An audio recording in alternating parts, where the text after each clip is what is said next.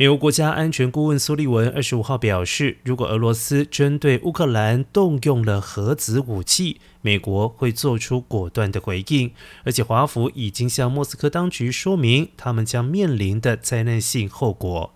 为了应应俄乌战事。俄罗斯总统普京在九月二十一号下令俄罗斯进行第二次世界大战以来的首次动员，并且警告西方国家，当他说准备使用核武器保卫俄罗斯时，并非虚张声势。